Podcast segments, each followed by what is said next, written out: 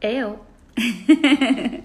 Buenos días, buenas tardes, ¿qué tal estáis? Bienvenidos. De nuevo, viernes, haz de copies.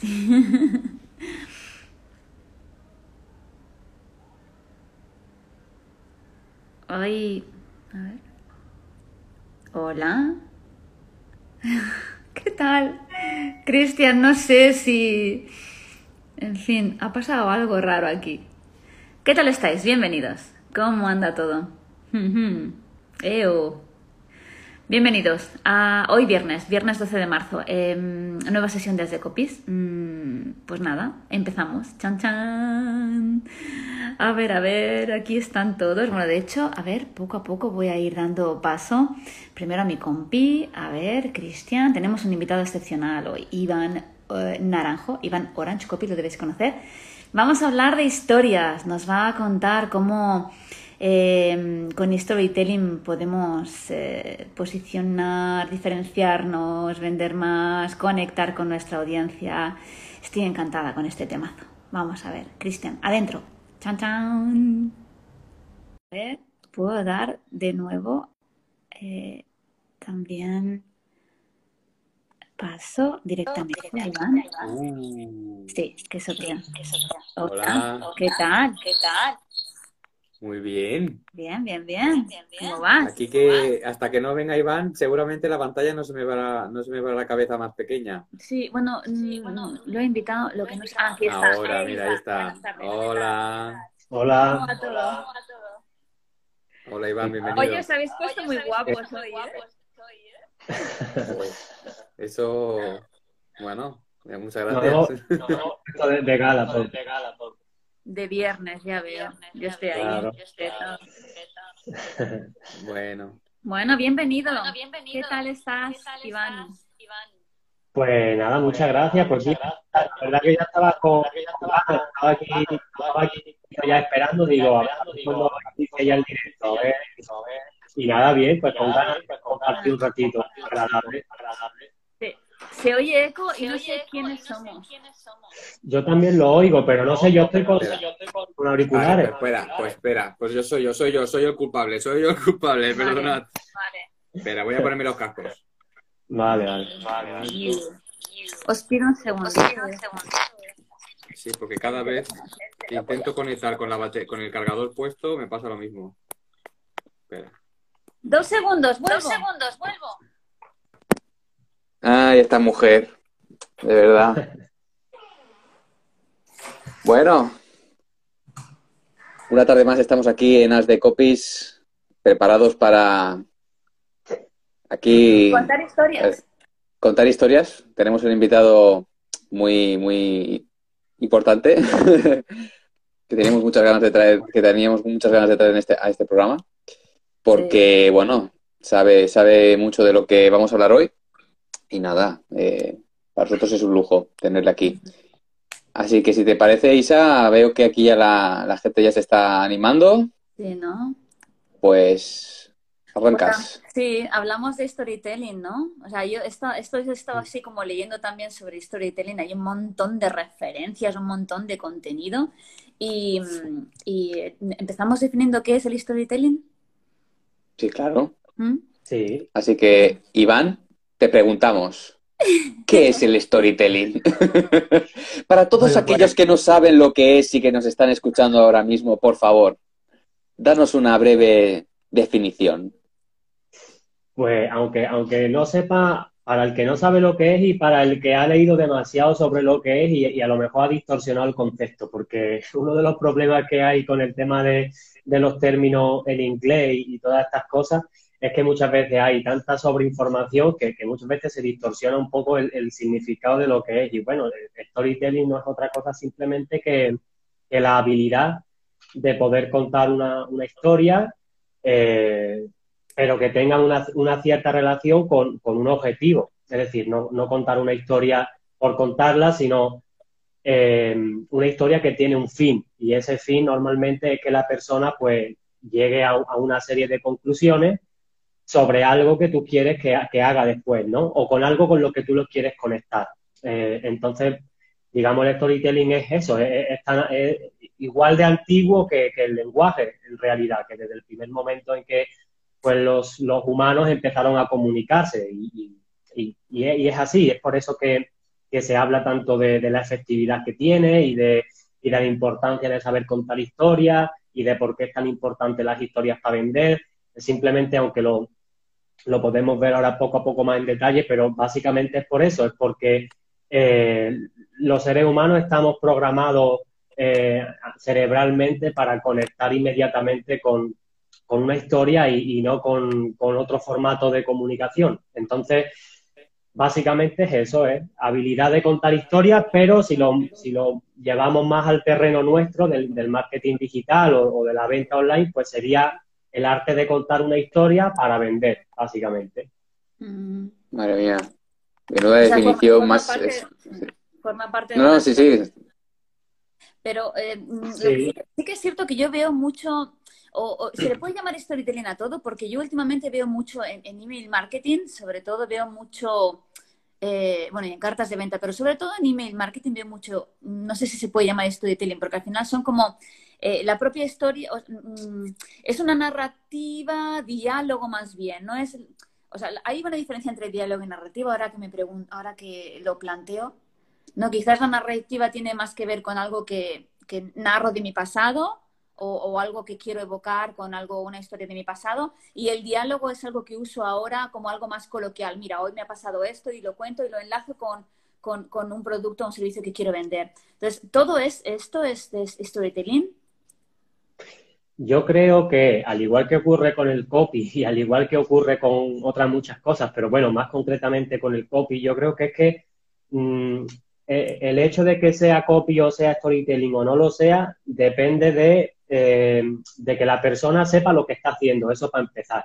Si la persona no, que está escribiendo no sabe lo que hace, ni por qué lo hace, ni qué recursos está utilizando, ni, ni qué elementos, ni nada, pues en realidad tú puedes estar intentando hacer algo que en realidad pues no es, ¿no? Entonces, el storytelling, en realidad, una historia puede contarse de muchas de muchas formas. Y la manera más, para mí, más sencilla de entenderlo quizás es eh, recordar o, imaginarte o ponerte en situación de cómo te comunicas tú en una, en una situación cotidiana pues con una persona cercana a ti, ya sea tu pareja, ya sea tu, alguien de tu entorno, tu familia, un amigo cercano, y, y simplemente te pones en situación de cuando le estás contando algo que te ha pasado o cuando ese amigo o esa persona te está contando a ti algo que le ha, que le ha pasado. Pues normalmente la narrativa, como tú decías, Isa, mm, para mí es, eh, ¿cómo, cómo, lo diría? Para mí la narrativa es como una características dentro de lo que es la propia historia, el, cómo se cuenta esa historia. O sea, la narrativa es lo que, te, lo que te permite darle un sentido a la historia u otro sentido, lo que te permite hacerla más interesante o menos interesante o te permite eh, hacerla más fácil de recordar con más ritmo o con, menos ritmo, ¿no? Entonces, claro, la narrativa es, algo que es muy importante controlarlo y hacerlo bien dentro de escribir una mm. historia. Por eso decía antes que escribir una historia, pues no es escribir una historia cualquiera totalmente aleatoria y ya está, sino que tiene que tener un sentido, tiene que tocar ciertos botones psicológicos, por así decirlo, o saber qué puntos emocionales me interesa más tocar dependiendo de la historia y dependiendo de lo que quiera transmitir al lector y, eso en la narrativa es súper importante. Entonces, respondiendo a la pregunta de si todo lo que hay en email marketing son historias, pues en mi opinión obviamente que no. ¿eh? Hay muchísimas cosas que se cuentan como que, como que como todo el mundo dice que contar historias es, interesante y es tal, llego a la conclusión de que si yo cuento que hoy he, salido a, a por el pan y no sé qué, no sé cuánto, ya eso es una historia. Y en realidad no debemos quedarnos solamente en la parte superficial, sino que la historia debe, en el contexto en el que la utilizamos en email marketing y copywriting, tiene que tener una intención de trasfondo, tiene que, tiene que, tiene que producir una reacción en, en, la cabeza de la persona que lo lee, de, manera que, mira, la manera más fácil de entenderlo es un concepto que explicó hace, hace ya tiempo eh, Russell Branson, en, uno de sus libros que tiene. Y para mí fue uno de, los, de los mayores aprendizajes que, tuve a nivel de copy, porque aunque este tío se dedica al tema de los funnels y tal, pero el tío sabe mucho también de lo que es copy, de lo que es psicología de venta. Y este hombre explicaba que hay una gran diferencia entre los mensajes que están hechos para intentar convencer a las personas, para intentar a la fuerza de, de, yo convencerte a ti de que mi producto es bueno y de que tú lo necesitas, al mensaje que simplemente resulta como una especie de estímulo para, para el lector y hace que el lector por sí solo llegue a lo que él llama la epifanía, ¿no? La epifanía que es un momento, una sensación en la que el lector se da cuenta de que de repente ha conectado con algo y ahí se le ha abierto como una puerta. Es decir, ha estado leyendo algo tuyo y hay un momento determinado en el que eso le ha hecho un clic en la cabeza y de repente ha entendido un concepto, ha entendido algo que querías decir y que en ese momento siente que ha aprendido algo, o sea, que, ha tenido como una especie de revelación que, no sabía.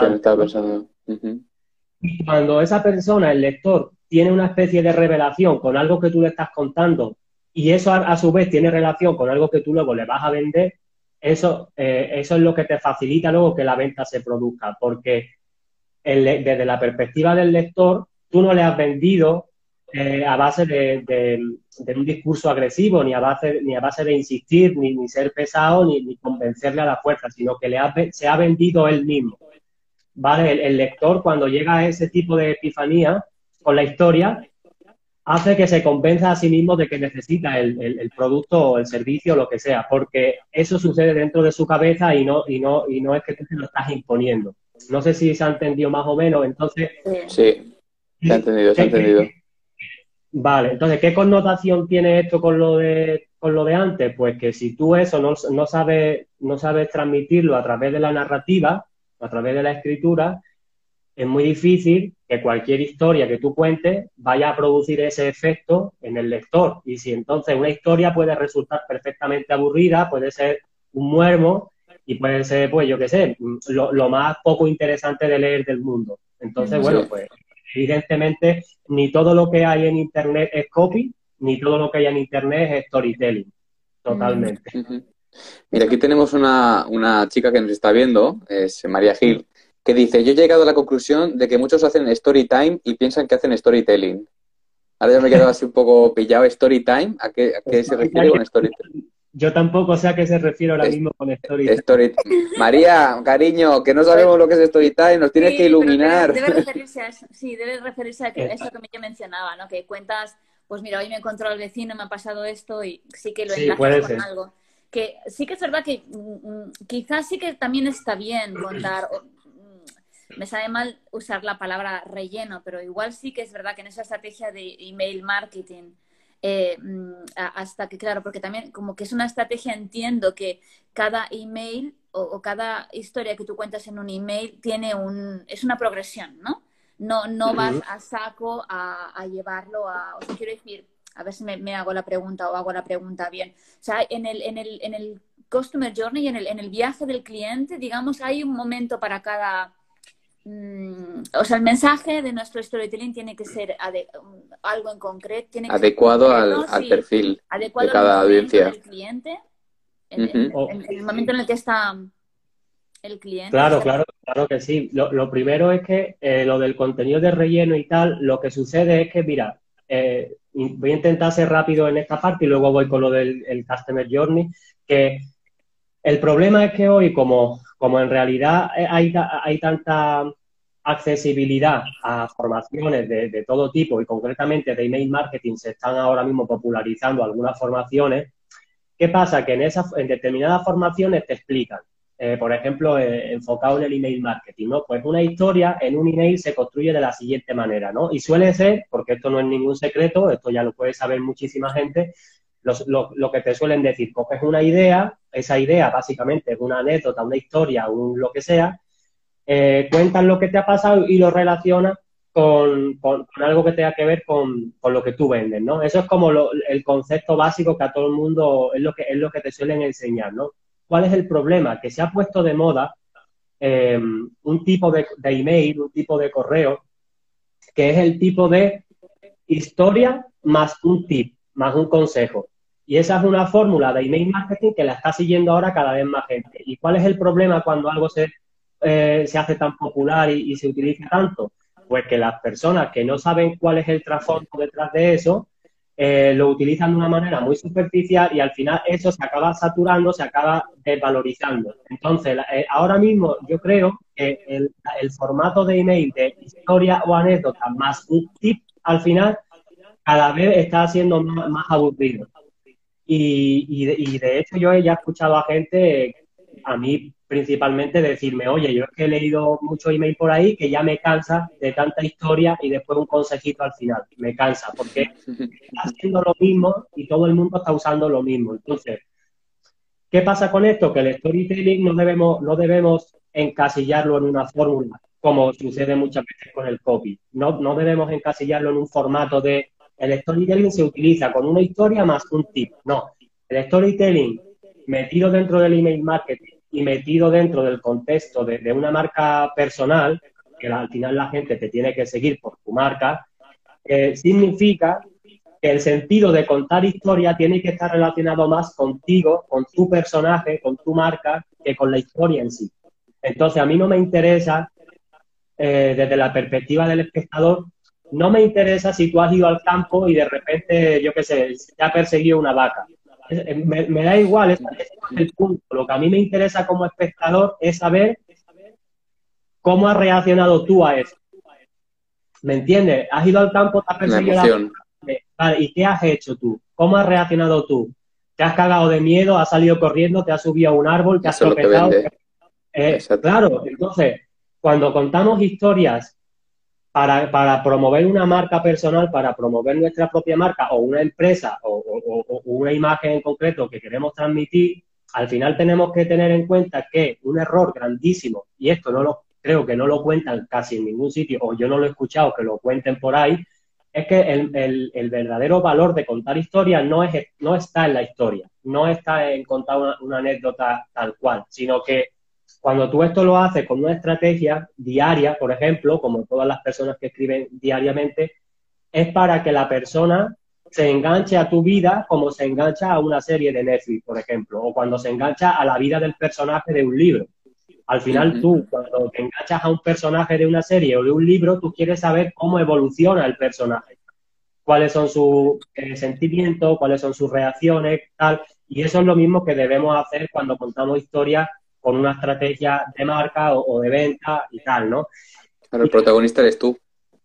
Claro, el protagonista eres tú. Eh, y, la historia o lo que tú cuentes debe ser entretenido en el sentido de siempre tiene que haber algo que ocurre que es inesperado. O sea, muchas de las, de muchas de las cosas que le suelen faltar a casi todas las historias que no funcionan es que, es que no tienen drama. Son historias muy son muy planas, son, muy, sosas y no tienen drama. Sosas y aburridas. Las historias necesitan drama, necesitan momentos emocionales fuertes, picos, picos emocionales altos, picos bajos, momentos de tensión, momentos de incertidumbre. Y claro, y todo eso hay que saber hacerlo. Evidentemente no estoy diciendo que eso sea súper sencillo, ¿no? Sobre todo al principio. Entonces, por una parte eso y por otra parte lo de cómo aplicarla según el, el punto del, del Customer eh, Journey, primero que hay que aplicarlo yo creo desde el momento uno, desde, desde la primera etapa de ese viaje del cliente, porque eh, lo que pasa es que sí que tienes que adaptarlo evidentemente a, a, lo que está sintiendo está pensando en ese momento.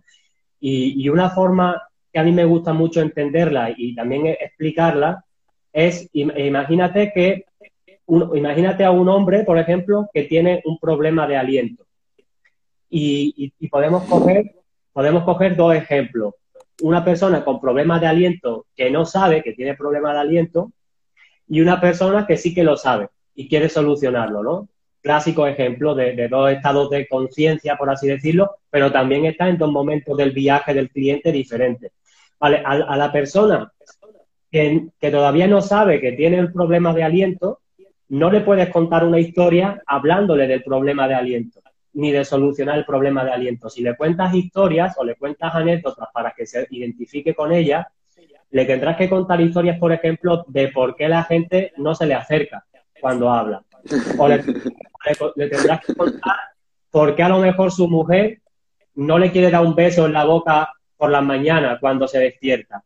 porque se, identifique más con, las emociones que experimenta al día a día y no con el tema del problema de aliento. Cuando la, cuando la persona ya es consciente de que tiene ese problema, entonces evidentemente la historia que tú le cuentes sí que tiene que ir ya más orientada a ese problema y a, y solucionarlo, ¿no? Entonces, por eso te digo que hay que aplicar en la comunicación igual, de igual manera en cualquier momento del, viaje del cliente, pero sí teniendo lo que puede estar pasando por su cabeza y, qué tipo de, situaciones le pueden preocupar en, un caso y, en otro. O sea, una, una, pregunta, Iván. Si tú le dices a alguien que tiene problema de aliento, que no sabe que tiene problema de aliento, o sea, que no es consciente, y tú le dices, y tú le dices, hostia, digo, es que, chaval, Pepito, es que te huele el aliento que no veas. Eh, lo, que, lo primero que genera es el rechazo, ¿no? Por la otra persona. O sea, él, digamos que es como que le blindas a que, a que crea que tiene un problema de aliento. Claro, o sea, si tú se lo dices de, así de buena primera, con, con una torta en la cara, pues lo, más seguro es que... Bofetón de realidad. Claro, lo primero es que o, no se lo cree, o no se siente aludido, no se da por aludido y ya está, o se pueda sentir ofendido, ¿no? Como, como que tú le estás faltando el respeto y tal. Entonces, si tú le quieres decir a una persona que no sabe que tiene problemas de aliento, eh, eso es un ejemplo muy, muy, muy tonto en realidad y yo creo que una persona que tiene problemas de aliento seguramente se daría cuenta rápido del problema, porque alguien se lo diría al fin y al cabo, ¿no? Pero eh, poniéndonos en ese ejemplo tonto, eh, a una persona que no sabe que lo tiene el problema, quizás lo más, la forma más corta o más fiable de tú hacerle consciente de que tiene el problema es simplemente con una historia donde a lo mejor tú, imagínate que la persona que cuenta la historia ha pasado por lo mismo. Y entonces, en esa historia se cuenta, pues, lo que he dicho ahora, ¿no? Por ejemplo, que la gente no se le acerca al hablar, que cuando él habla, la gente como que se retira, como que la, pareja no, no, quiere eh, darle besos, no sé qué. Y una vez que tú le has metido en ese mundo y le has hecho consciente de esos problemas, le has hecho revivirlo, ahí es cuando tú puedes hacer una transición en la historia y que desemboque en que al final te diste cuenta de alguna manera de que tenías ese problema, de que al final eh, el problema era el, aliento y tal, ¿no? O el que sea, da igual, esto vale para cualquier ejemplo. Entonces la persona con esa historia lo que estás haciendo es que, primero, con este se identifique con esas emociones que le estás transmitiendo, con esas situaciones del día a día que probablemente también ha vivido, y luego hace que, hace que esa misma persona por, por sí sola llegue a la conclusión de que diga, joder, ¿tendré yo problema de aliento? A lo mejor es que tengo un problema, a lo mejor es que me sucede esto. Si la persona a través tuya se da cuenta de que tiene un problema, va a estar mucho más predispuesta a comprarte la solución que tú le des que si tú estás desde el primer momento diciendo que tienes un problema de aliento, cómprame esto porque tal, ¿no? Porque se puede sentir como que le está invadiendo sí, presionado. claro, y desde este momento va a estar esperando cuál es la próxima noticia o cuándo le das la solución, ¿no? Va a estar como buscando más, más comunicación de ti. Sí.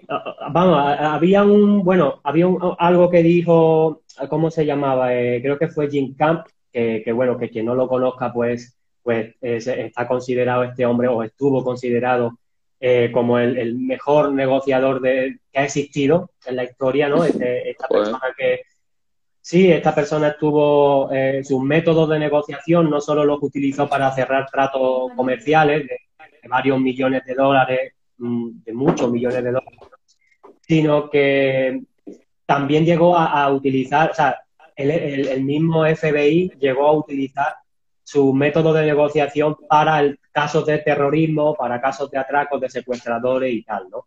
Entonces, este hombre, una de las cosas que decía era que mientras que tú estés dentro del mundo de tu cliente, de, la otra persona, mientras estés dentro de su mundo, estás a salvo, ¿no? ¿no? No vas a tener ningún problema. Y eso significa que mientras que tú si tú quieres asegurarte de que la persona te, escuche y te preste atención, lo único que tienes que asegurarte es que estás dentro de su cabeza, estás dentro de su mundo. Y su mundo significa contarle las cosas que a esa persona le preocupan en su día a día. Y por eso es tan importantísimo la labor de investigación, una labor, una labor profunda de investigación porque para contar historias, evidentemente tienes que saber qué hay detrás, qué hay antes de la historia, o sea, de qué, desde qué punto partimos, qué es lo que a esta persona le puede interesar escuchar y, qué no, o, dónde se encuentra esta persona y qué le puede llamar la atención y qué no. Entonces, por eso te digo que la investigación siempre tiene que estar antes de todo y una vez conozcamos la situación eh, previa de donde comienza esa persona a la que queremos hablarle, de ahí, desde ahí ya nos comunicamos. Madre mía, yo creo que ha quedado súper claro, sí, sí. Sí, bueno, el objetivo está claro, es como marcar ahí, o sea, el recuerdo, ¿no? O sea, viene a ser eso, ¿no? crear una influencia, crear impacto y que te mantenga en el recuerdo. Sí, porque mira, por ejemplo, hay, hay, yo he leído también un poco sobre la psicología que hay un poco detrás del storytelling o detrás de las historias, ¿no? A nivel un poco ya cerebral y todo esto. Y sí que se han demostrado eh, a, través de experimentos, ¿no? Se, ha demostrado que cuando tú cuentas una historia interesante, en el, cerebro del, lector se libera dopamina.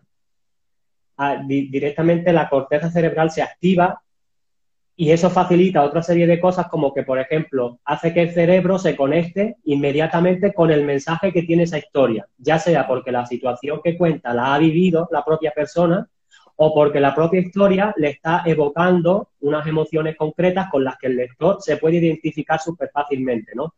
También facilita mucho que como la historia es algo tan visual, hace que la persona visualice eso en su cabeza y eso es súper poderoso, es lo más poderoso para poder influir en otra persona a la hora de vender o persuadirla o como la quiera llamar, que al ser tan visual eso le permite, también está demostrado que la persona, el cerebro, cambia la manera de pensar cuando está leyendo una historia. Y hace que el cerebro, en vez de estar leyendo información o consumiendo información sin más, hace que el cerebro empiece a generar opiniones a generar conclusiones, a generar todo este tipo de cosas. Y eso es lo que facilita que si la historia está bien construida y tiene un mensaje muy claro detrás, es lo que facilita que la persona lo vea muy claro en su cabeza y diga, ese clic que yo hablaba antes, ¿no? Esa epifanía que diga, lo entendí. Y, y, lo conecte eso muy fácilmente con, tu producto, con tu servicio. Entonces, claro, los factores psicológicos que hay detrás del storytelling en realidad están ahí, o sea, eso está ahí, está demostrado. Y, además en el contexto de la publicidad, todos estos factores hacen que la persona cuando lee una historia, rápidamente lo sacamos del, modo publicidad, lo sacamos del modo venta, del modo marketing y lo metemos en modo entretenimiento. Y eso es quizás eh, la clave de la publicidad de, ahora mismo del contexto actual en el que estamos, ¿no? De que las personas necesitan tener ese modo de entretenimiento y salir del, modo publicidad, que es el que hace que la persona pues tenga las defensas activadas, por así decirlo, ¿no? Y, no, se deje, y no se deje vender. Me haces pensar también que necesitamos también un, un storytelling diferente para cada una de las plataformas donde hacemos esa publicidad, ¿no? Pues hablábamos solamente, bueno, hablábamos hasta ahora del email marketing, pero me haces pensar pues de, anuncios en publicidad, en publicidad, ¿no? Y que, y que cada, cada storytelling tiene un, o sea, que cada plataforma donde, donde va dirigida nuestra publi o nuestro storytelling tiene un, de verdad, adaptarse, digamos, ¿no? Sí, date cuenta que, por ejemplo, si tú escribes historia en, por email, por ejemplo, date cuenta que la plataforma del email es como, tiene cierta intimidad, por así decirlo, diferente a, una plataforma de redes sociales o incluso diferente a la que puede ser la intimidad de WhatsApp o, este tipo de aplicaciones. Mm. Entonces, el email tiene algo como que es íntimo, pero no le, estás, no, le estás, invadiendo del todo el espacio personal, como, como si le hablaras por WhatsApp, por ejemplo, que para mí ahí sería un poco extraño comunicarte por ahí con una persona que no conoce pero el email sigue teniendo como esa intimidad donde la persona te va a prestar atención si, le sabe hablar bien. Pero, por ejemplo, si tú le escribes en Facebook una historia, ¿qué ocurre? Que no le puedes escribir, yo lo he comprobado ¿eh? con, anuncios que he escrito, no, todo no todas las historias que escribes por email funcionan en un anuncio de Facebook o Instagram. ¿Por qué? Porque cuando la persona está navegando en Facebook o Instagram, su, su mente está en un estado muy concreto, está en, una... Es una audiencia diferente. Claro, claro, está en, estado de entretenimiento, pero quizás es, en un grado diferente. O sea, eh, está en un grado de, eh, eh, ¿cómo te diría? Está en modo entretenimiento, pero es mucho más susceptible a las distracciones y a los estímulos, porque en redes sociales hay muchísimos estímulos y, en cualquier momento una cosa que te salta en redes sociales hace que, te distraiga y que, que te olvides de lo que estás leyendo. Entonces hay que entender que si la persona en redes sociales puede distraerse fácilmente y que está normalmente pensando en sus cosas, la manera de contarle una historia va a tener que amordarse un poquito más a eso, a llamarle la atención de, sabiendo eso. Y cuando está en el email, sabemos que la persona ha ido deliberadamente a la bandeja de entrada, ha visto la línea de asunto del email o ha visto nuestro remitente y ha dicho, quiero leer este email. Entonces, es diferente un, un contexto que otro. Mm. Tú en tu, en mm. tu storytelling, Iván, ¿qué, mm, no sé, consejitos, qué, em, qué elementos usas tú? Hay, hay, o, también, no sé, un poco así, no sé, creas así, bueno, no sé, explícanos. no quiero tampoco. Ah, cuando, cuando dice, cuando dice, cuando dice elementos, ¿a qué te refieres con elementos? Porque, porque, no sé, hay como, hay diferentes. Eso es porque quiere descubrir tu técnica. o, simplemente, no sé, crear eso, lo que hablábamos antes, ¿no? Suspense, la empatía, conseguir la empatía del cliente, de la audiencia y luego ese desenlace de reacción e, emocional, ¿no? Para, para que perdure eh, tu mensaje en su acuerdo. Yo, yo a día de hoy lo que si eres muy estricto con algo así.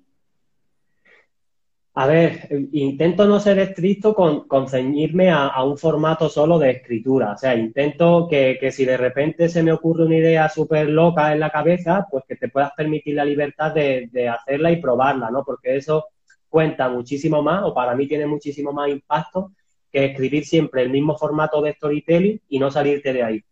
Entonces, en cuanto a lo que es elementos o, recursos, yo, yo, creo que lo que yo intento siempre cuando cuento una historia es primero que la persona entre en, en, mi mundo, en el mundo que yo le estoy contando. Quiero que de repente, pues esa es la, la, mentalidad con la que intento escribir, quiero que la persona desde el principio ya sienta un interés por, por lo que le voy a contar y que ya desde las primeras líneas se meta un poco en mi mundo, ¿no? Una vez que ya está dentro, primero yo intento tener una narrativa que sea súper fluida, lo más fluida posible, que, sea lo más sencillo o lo más cómodo posible para, el lector y ir, pasando de una frase a otra, de un párrafo a otro. Intento que los párrafos no sean complicados de leer, que sean breves, que sean directos, que si una, una idea la puedo explicar en una frase, pues mejor que en dos o mejor que en tres frases, ¿no? Simplificar mucho las ideas y dar la información necesaria que requiera lo que yo estoy contando no irme excesivamente por las ramas ni nada de esto. Y luego lo que intento también es, como he dicho antes, meterle mucho drama, mucho drama a la historia. Drama no quiere decir como... A veces se relaciona muerte, muerte, suspense. Reacción, sí, o sea, como algo triste y tal, no, no quiero decir... Emoción, algo que ¿no? Pero una... Bueno, termina, termina este, Iván, que tengo una pregunta que me gustaría hacerte. Vale. No, lo de, lo de es básicamente que determinadas partes de la historia las puedas exagerar voluntariamente, las puedas exagerar a nivel emocional. Eh, por ejemplo, si tú sabes que un, que un diálogo entre tú y otra persona se ha desarrollado de una manera, pero tú sabes que a la hora de contar esa historia, pues ese mismo diálogo no va a resultar tan interesante si lo cuentas de manera literal, lo que puedes hacer es un poco modificar la, la secuencia de cómo, ha, de cómo se ha producido ese diálogo, a lo mejor editar algunas palabras, potenciar otras palabras, o, o te puedes tomar la libertad, digamos, de, de, no de modificar en el sentido de inventártelo, pero sí de eh, enfocarlo desde otra perspectiva el diálogo, ¿no? Para que, para que dé otra percepción al lector y de repente utilizar, yo qué sé, pues de vez en cuando las mayúsculas, una de cosas como palabras en mayúsculas, de vez en cuando, muy puntualmente, ayuda a, añadir énfasis a, una idea, a una emoción,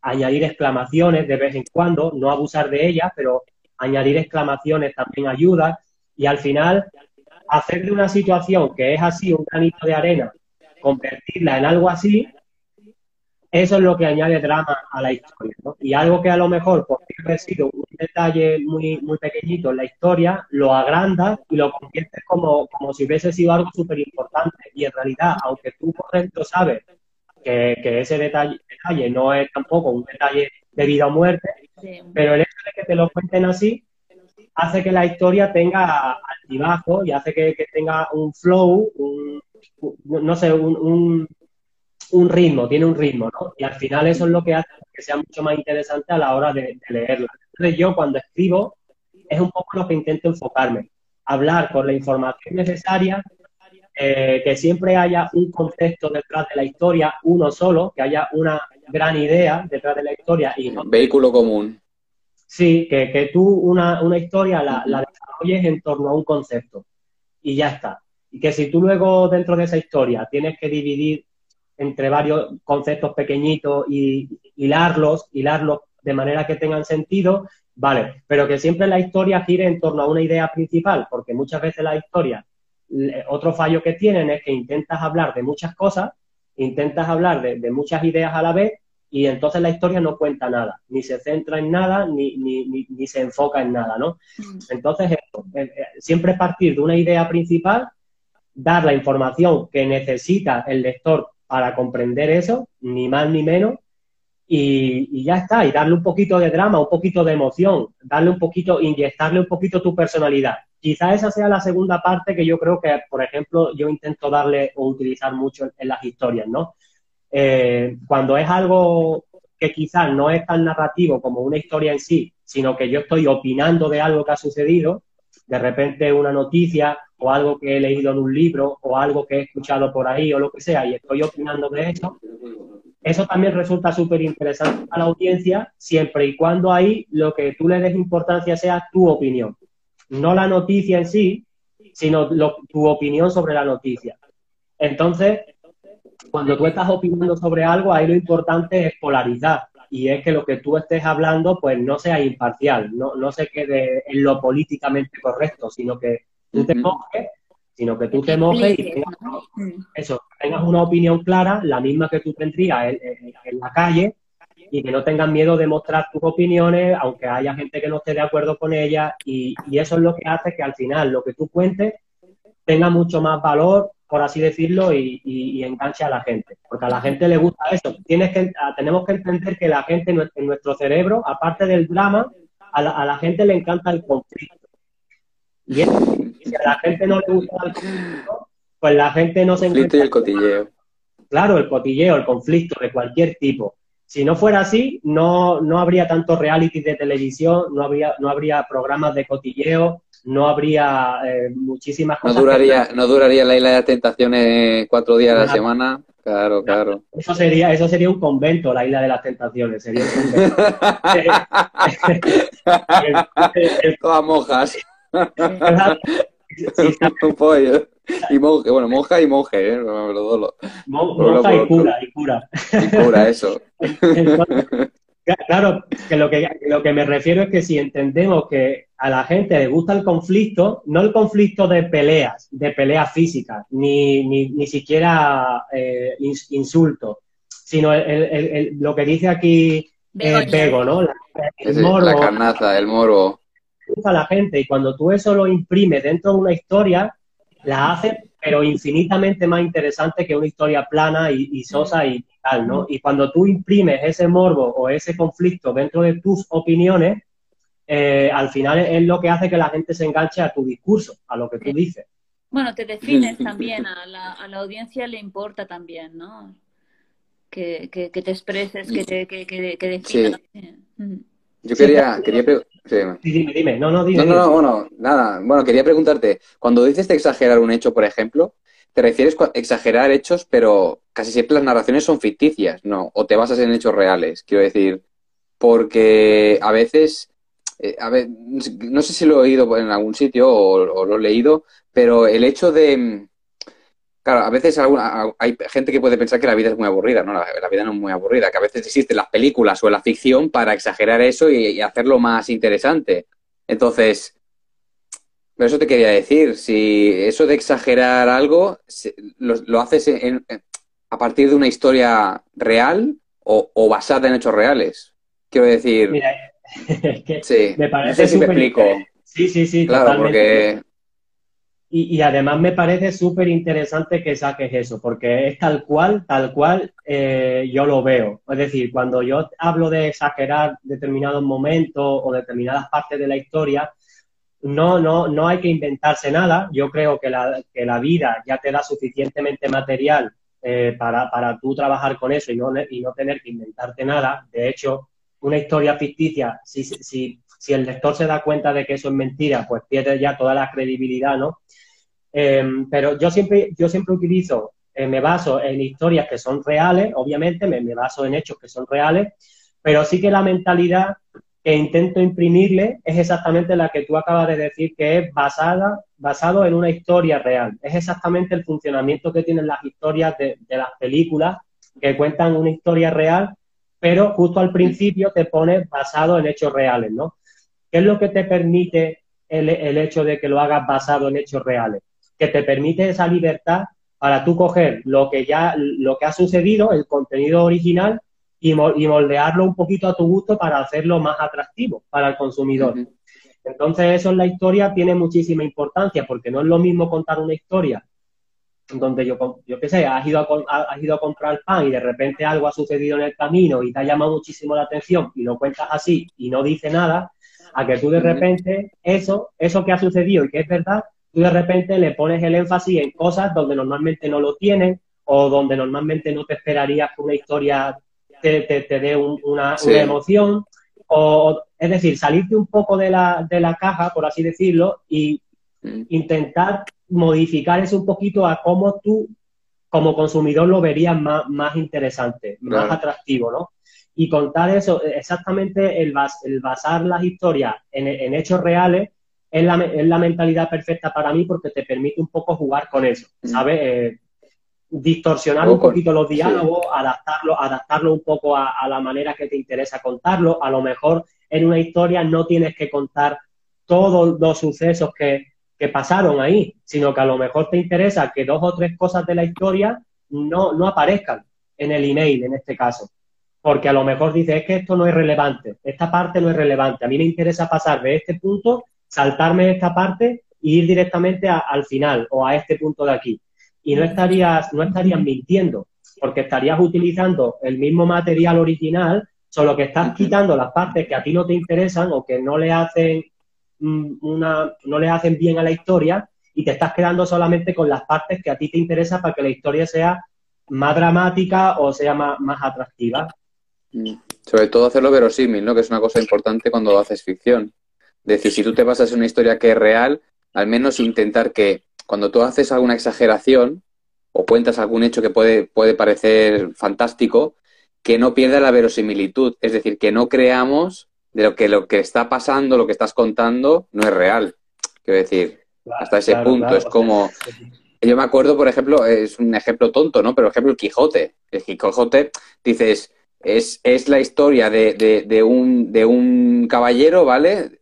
de un hidalgo que está con su escudero caminando por toda, la, por toda la Castilla-La Mancha, quiero decir, por toda la meseta, quiero decir, que es muy aburrido. O sea, si no es, por, si no es porque contaran lo que cuentan y se imaginan pues los molinos que son gigantes o todas las historias que cuentan, eso sería súper aburridísimo porque solamente están caminando, caminando, caminando por, por, por, por, una tierra que es completamente llana, que ahí no hay nada, está todo muerto, que dices, si no cuentas esas historias, la gente se, se aburre. Claro, sí, sí, sí, y al final tú empatizas un poco con el personaje del Quijote también y te metes un poco en su papel y, en cómo debería sentirse y en cómo debería ir viendo todo, todo ese viaje y tal. Entonces sí, pero, pero sí que es cierto que cuando, hablamos de exagerar, no hablamos nunca de, contar algo que no sea verdad. O sea, cuando hablo de exagerar, digo aumentar la intensidad de lo que se está contando, aumentar un poco la expresión de lo que se está contando, pero eso siempre tiene, como tú dices, que resultar creíble, porque lo que no puedes es contar algo que cuando tú lo leas digas, esto no te lo crees ni tú, ¿sabes? O te, o, te, o te estás flipando demasiado aquí. Entonces, si tú mismo al leer eso te da la sensación de que te está yendo un poco ya, te estás pasando de, de frenada, si tú mismo tienes esa percepción, da, da por hecho que seguramente mucha otra gente la va a tener. Entonces, al fin y al cabo, tú cuando, lees una historia que tú has escrito antes de publicarla, siempre es bueno darle un par de repasos y, intentarte siempre ponerte en la piel de la persona que la va a leer y decir, joder, si yo fuese el lector, ¿me merecería la pena invertir mi tiempo en leer esto? ¿Realmente me merecería invertir tres o cinco minutos de mi tiempo en leer esto? Si tú crees honestamente que a ti no te merecería la pena leer eso, entonces quiere decir que eso no le va a merecer la pena a muchísima gente. Entonces, es como la, prueba más importante que le puedes hacer una historia para ver si puede funcionar o no. Y yo muchas veces cuando escribo cosas y no estoy especialmente inspirado o no estoy especialmente creativo o lo que sea, eh, me ha pasado varias veces de leer algo y decir esto es una porquería, no me convence, no, no, no, no va a merecer la pena mandarlo y lo he tenido que borrar entero y a lo mejor desconectar un rato y volver dentro de un rato con la cabeza un poco más fresca y tal, ¿no? Entonces eso, eh, hay que tener en cuenta que aunque le añadamos drama y todo lo que quieras a, la historia, pero sí que siempre se tiene que mantener creíble y realista y, algo coherente, que no te metas en el mundo de ficción porque nosotros no estamos haciendo ficción. Y si haces algo de ficción, que se note desde el, desde el segundo uno que es ficción. ¿Me entiendes? O sea, tú puedes contar, mira, hoy he leído un email de, un compañero copy, eh, Migi, que, de vez en cuando también tiene ideas bastante guapas, y era un email donde eh, él, se, él era una historia donde él como que se imaginaba que, la había, que había ido a la resistencia a, a que lo entrevistara Broncano. Broncano. Y entonces desde el primer primer renglón te está contando la historia de, desde que sale, desde que lo presenta Broncano y cómo y, empiezan a, entablar un diálogo entre él, Broncano, y se parece mucho al formato de las entrevistas real, reales de Broncano, ¿no? De Broncano. Final, pero claro, desde el primer momento tú sabes que eso no es verdad.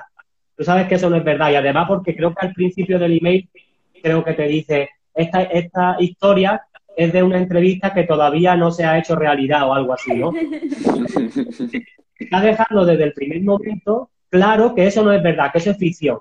Pero cuando tú ya entras en la historia diciendo, vale, esto es mentira, esto es ficción, igualmente lo lees, te resulta entretenido, pero sabes el contexto. En cambio, si tú cuentas algo que no es verdad, pero tú no se lo dices al lector, si el lector obviamente luego intuye o se da cuenta que eso no es cierto, ahí es cuando digo que tú pierdes credibilidad y la persona pues como que desconfía un poco de ti porque ya no sabe si lo que tú le cuentas normalmente es cierto o, no es cierto.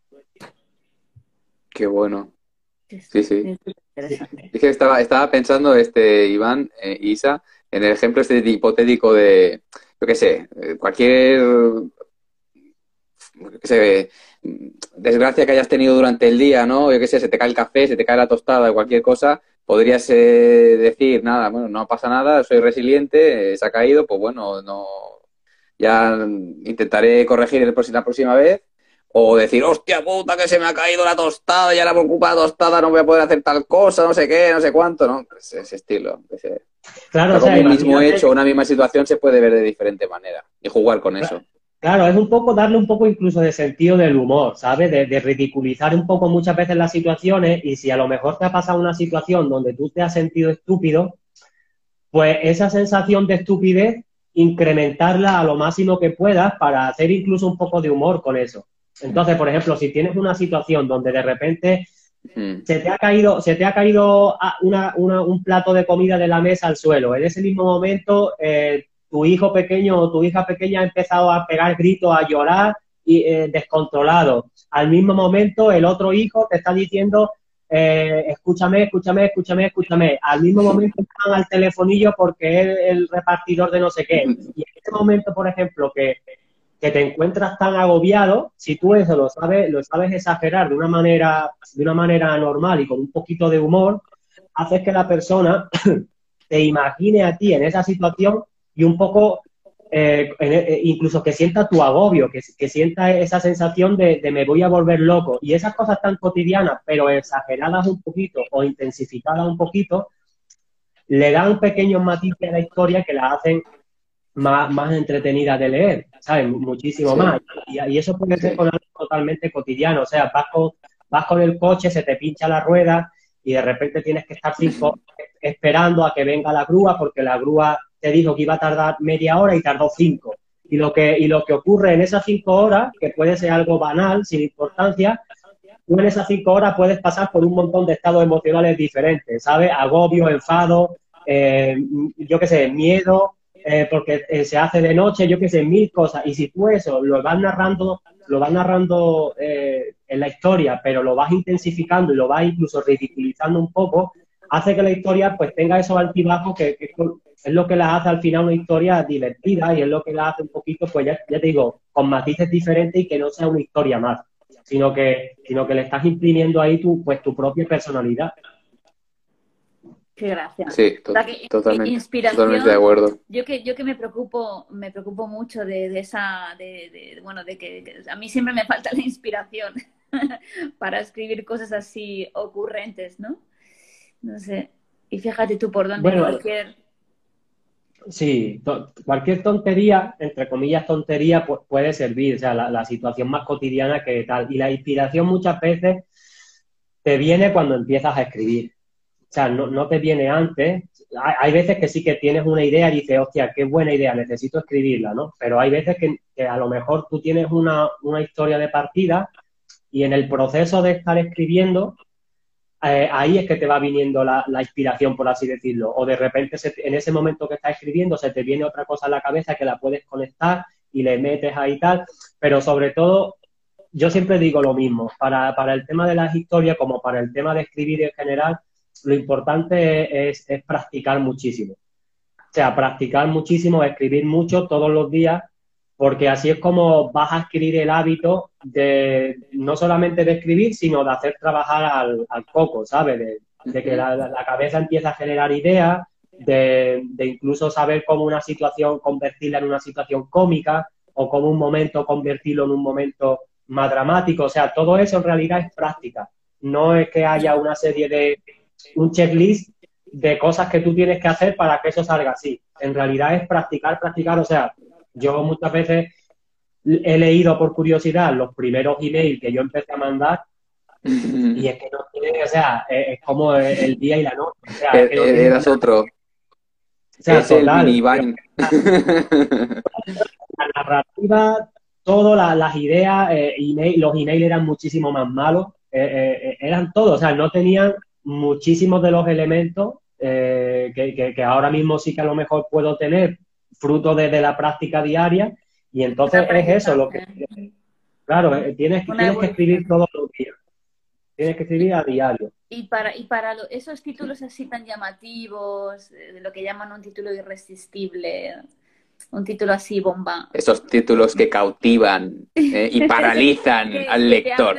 sí, que no, sí, que, pues nadie, que todo el mundo quiere abrir ese email, vamos, que no hay nadie que no lo abra. En realidad los títulos que mejor funcionan suelen tener los mismos ingredientes que las historias que funcionan. Suelen, suelen ser títulos que tienen un, ingrediente de... Bueno, la curiosidad tiene que ser como el efecto que tiene que producir ese título, ¿no? Pero para que produzca curiosidad o, interés puede tener muchos elementos o muchos ingredientes y, suelen ser los mismos que funcionan luego en el copy y tal. Puede ser el conflicto. El chuletón, el alioli. Perdona, es que no puedo evitarlo. si empieza a hablar de comida ya entramos en un terreno ya. Qué rico. Tengo hambre, tengo hambre. No, bueno, ¿cuáles son los ingredientes? ¿Cuáles, ¿Cuáles son los ingredientes, Iván? Perdona. No, eh, eh, puede ser, por ejemplo, el mismo conflicto, puede ser un, buen ingrediente para un email. El contraste puede ser un ingrediente muy bueno para un email. Eh, el drama, el sensacionalismo puede funcionar tremenda bien para un email. El sensacionalismo no hay que confundirlo con contar algo que no es, que no es verdad. ¿Sabes? Que muchas veces confundimos el término sensacionalista como, como que manipula o como que te está intentando comer la cabeza o, como que es algo negativo. Y realmente el término sensacionalista es que te tiene que producir una sensación muy grande de algo, como que no te deja indiferente, ¿no? Más o menos por ahí. los titulares muy emocionales y muy retóricos, con mucha retórica, también suelen funcionar muy bien. Pero yo, por ejemplo, es que eso al final, mm, no es que pueda, yo, yo no es que utilice como un sistema para escribir titulares. Yo intento coger eh, la historia sobre la que estoy escribiendo e intento buscar un momento o un lugar de la historia donde pueda haber algo que me llame la atención. Un giro en la historia, un elemento en la historia que, que, a lo mejor pasa desapercibido, pero que me puede llamar la atención o que puede ser una, una parte de la historia que genera ese conflicto, que genera ese, ese contraste o lo que sea, ¿no? Entonces, por ejemplo, mira, yo ayer estuve, ayer estuve justo hablando en, en, una, en un podcast y, una de las, una de, la, de, la, de, las ideas que yo le había propuesto al, chico era, fue, se la propuse como una idea, pero sin querer me salió como un titular que el, que el tío se lo había guardado para preguntármelo en la entrevista porque dice que eh, eh, no, no, podía evitar la tentación de preguntarme por el titular porque tenía que saber lo que era, ¿no? Y era algo así como yo le propuse una idea que era cómo construir un negocio de 200.000 euros en un año escribiendo email en 25 minutos al día. claro, el, el, tío me dice, es que este, es que este titular suena a clickbait total, pero es que quiero abrirlo, es que quiero, quiero saber lo que hay detrás, ¿no? Y yo le decía, bueno, es que lo del clickbait famoso que se dice y tal, en realidad tiene una connotación negativa porque el clickbait significa que el titular es, un buen titular, pero lo que hay dentro pero luego falso. Pero, pero lo que hay dentro es mentira. Exactamente. Entonces, sí. hay que tener en cuenta que ese efecto del titular clickbait es el efecto de curiosidad que tenemos que buscar en un titular en el copy sin pasarnos de, de flipado, sin pasarnos de llegar a un punto de surrealismo, aunque a veces los titulares que tienen un cierto toque que los hace casi imposible de ser ciertos, también pueden funcionar. Pero sobre todo, ese, ese, ese, esa curiosidad que generan los titulares de clickbait, esa curiosidad es súper buena que la, que la generemos en los titulares o en las líneas de asunto de los emails. Entonces, pero siempre partiendo de la base que lo que haya después sea cierto. Entonces, este hombre, cuando me dice, yo es que necesito saber qué es lo que hay detrás porque me parece muy, muy difícil que, que, lo que cuenta el titular sea verdad. Entonces yo lo conté, lo conté cómo, cómo, cómo fue un proyecto real en el que yo trabajé, que partimos desde un punto cero y que a través de email marketing diario, eh, en un año, en menos de un año de hecho, pasamos de no vender absolutamente nada por, por email a facturar más de 200.000 euros. Y eso fue, eso es un caso totalmente real, que de hecho ese caso lo, lo, explico un poquito más en detalle en mi, en mi, en mi carta de venta de, de, servicio. Ahí, cómo fue ese proceso, ¿no? Entonces, pues claro, cuando tú ya ves lo que hay detrás del titular, pues ya como que todo es coherente y ya no te parece clickbait y tal. Pero que al fin y al cabo los titulares tienes que buscar un poco, agitar un poco la cabeza de la persona que lo está leyendo. No lo puedes dejar indiferente, no puede ser un titular más, ¿no? Y yo siempre cuando escribo titulares, pues en realidad intento que, lo, que los titulares pues sean un poco así con, con, esa dinámica, ¿no? De decir, voy a intentar decir algo que de, algún man de alguna manera le da un golpe, le da un golpe al lector, ¿no? Algo que incluso puede sonar atrevido o puede sonar incluso no ofensivo, ¿cómo te diría? Hay, es que hay, por ejemplo, un titular que escribí hace tiempo que, era, era como incluso, incluso Oriana, que yo la menciono mucho en mis emails, Oriana que es mi mujer, incluso Oriana se, se, molestó conmigo por ese titular porque si tú leías solamente el titular, a ella como que la dejaba en muy mal lugar, pero luego cuando leías la historia ya conocías el contexto y te reías, ¿no? No me acuerdo exactamente lo que decía el titular, pero era un titular que cuando tú lo leías o cuando cualquier persona lo leía, podía pensar, joder, qué cabrón Iván, ¿cómo está diciendo eso de su mujer, no? ¿Cómo, ¿Cómo puede estar diciendo eso? Era un titular que podía parecer ofensivo. Pero luego sí. dentro, cuando tú justificas un poco el titular y cuentas el contexto y cómo pasó y tal, al final te ríes con la historia y entonces pues todo tiene sentido, digamos.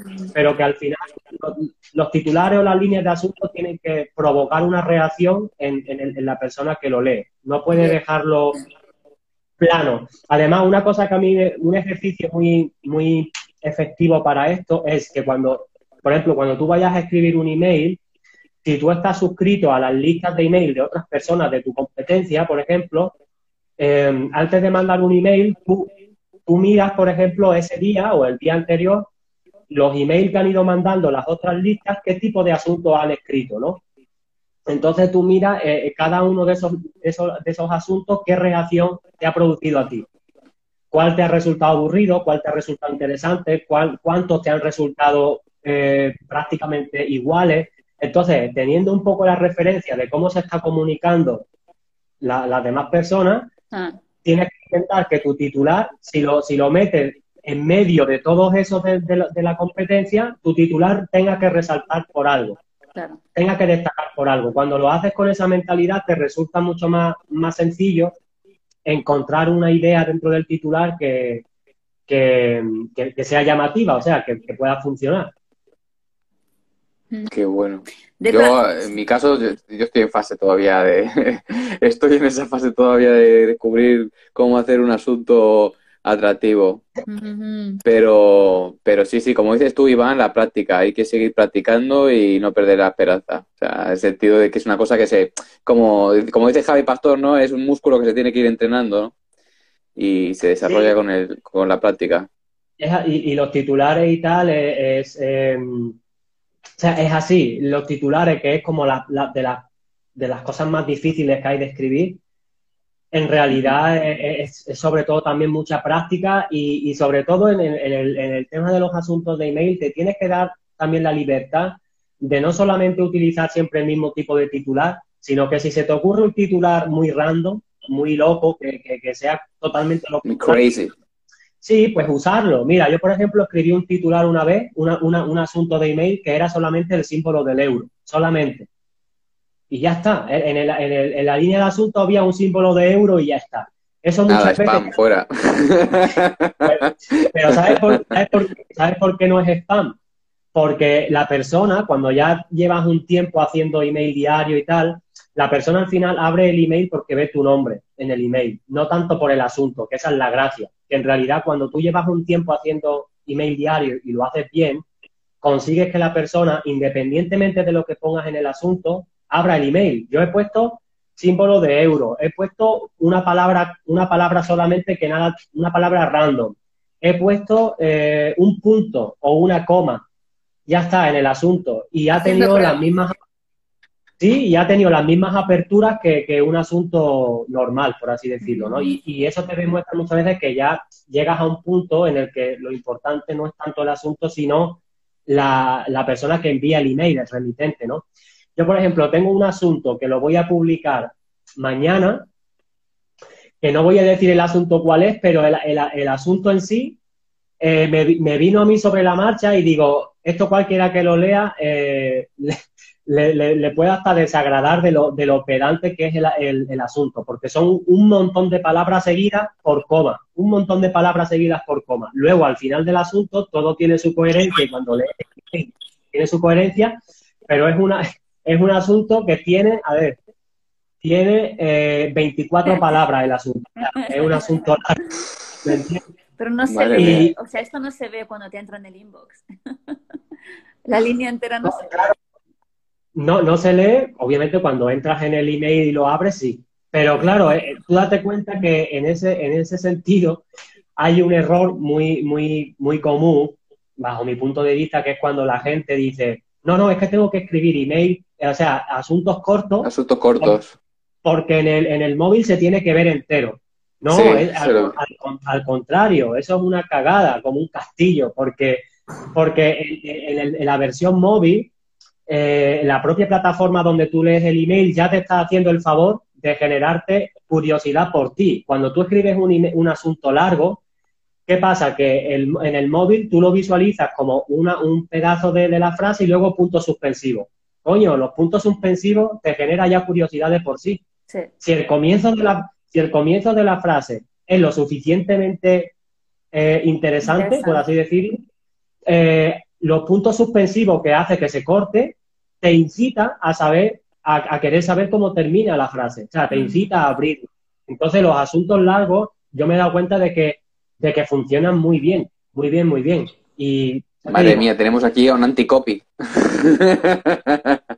sea, es que, es que el copy en realidad debería ser todo lo contrario a lo que muchas veces se intenta enseñar como copy. El, copy debería ser cuando lo metes desde la marca personal no desde cuando tú estás escribiendo una carta de venta para una empresa, y aún así hay cosas que se pueden utilizar, pero el copy debería basarse en la creatividad. O sea, la gente que dice, no, el copy no es creatividad. Joder, sí, el copy sí es creatividad. Hay una parte que es más mm. técnica, sí, sí, hay una parte que es más técnica, que es más mecánica, donde tú sabes qué elementos tienen que estar en una carta de venta, en un anuncio, en un mensaje de venta en general, pero tiene una parte de creatividad muy importante y si tú miras a cualquier copy considerado de los más grandes que hayan existido en la historia y estudias sus trabajos, te darás cuenta de que todos esos copies tenían una creatividad enorme, enorme a la hora de generar ideas para, su, para sus titulares.